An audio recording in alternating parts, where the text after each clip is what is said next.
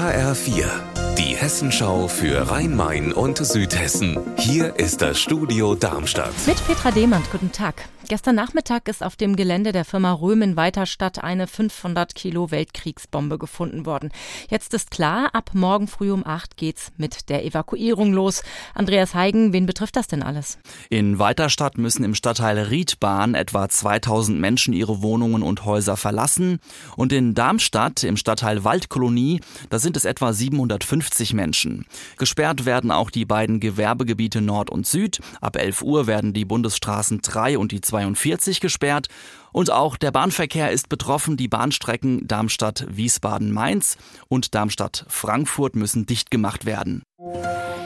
Gestern haben wir darüber berichtet, dass der Wiesbadener Sozialdezernent Christoph Manjura für keine neue Amtszeit zur Verfügung steht, weil ein Verfahren wegen Scheinarbeit bei der AWO vor 2017 noch im Raum schwebt.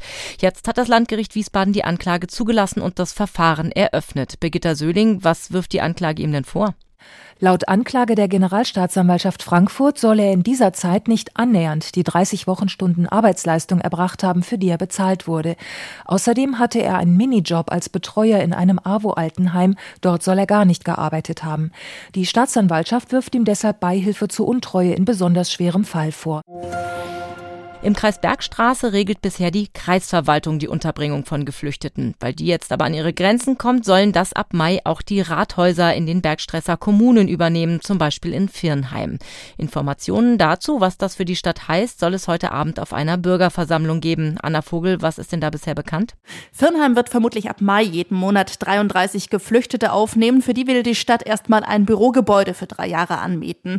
Das ist vermutlich im Herbst voll, schätzt der Bürgermeister. Danach braucht es Wohncontainer. Er rechnet mit drei Standorten für die jeweils für bis zu 150 Leute.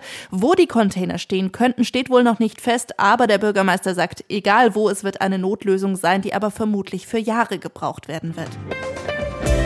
Unser Wetter in Rhein-Main und Südhessen.